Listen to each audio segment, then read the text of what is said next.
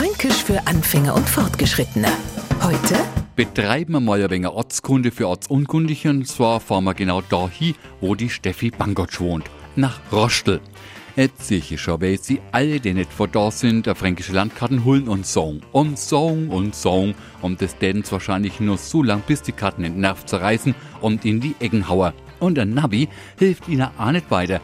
Jetzt sind Sie mal bitte froh, dass uns haben, weil jeder aus der Gegend der Kuh genau sagen, wo Rostel liegt, wer ist da hingekommen und was er sich dort alles anschauen können.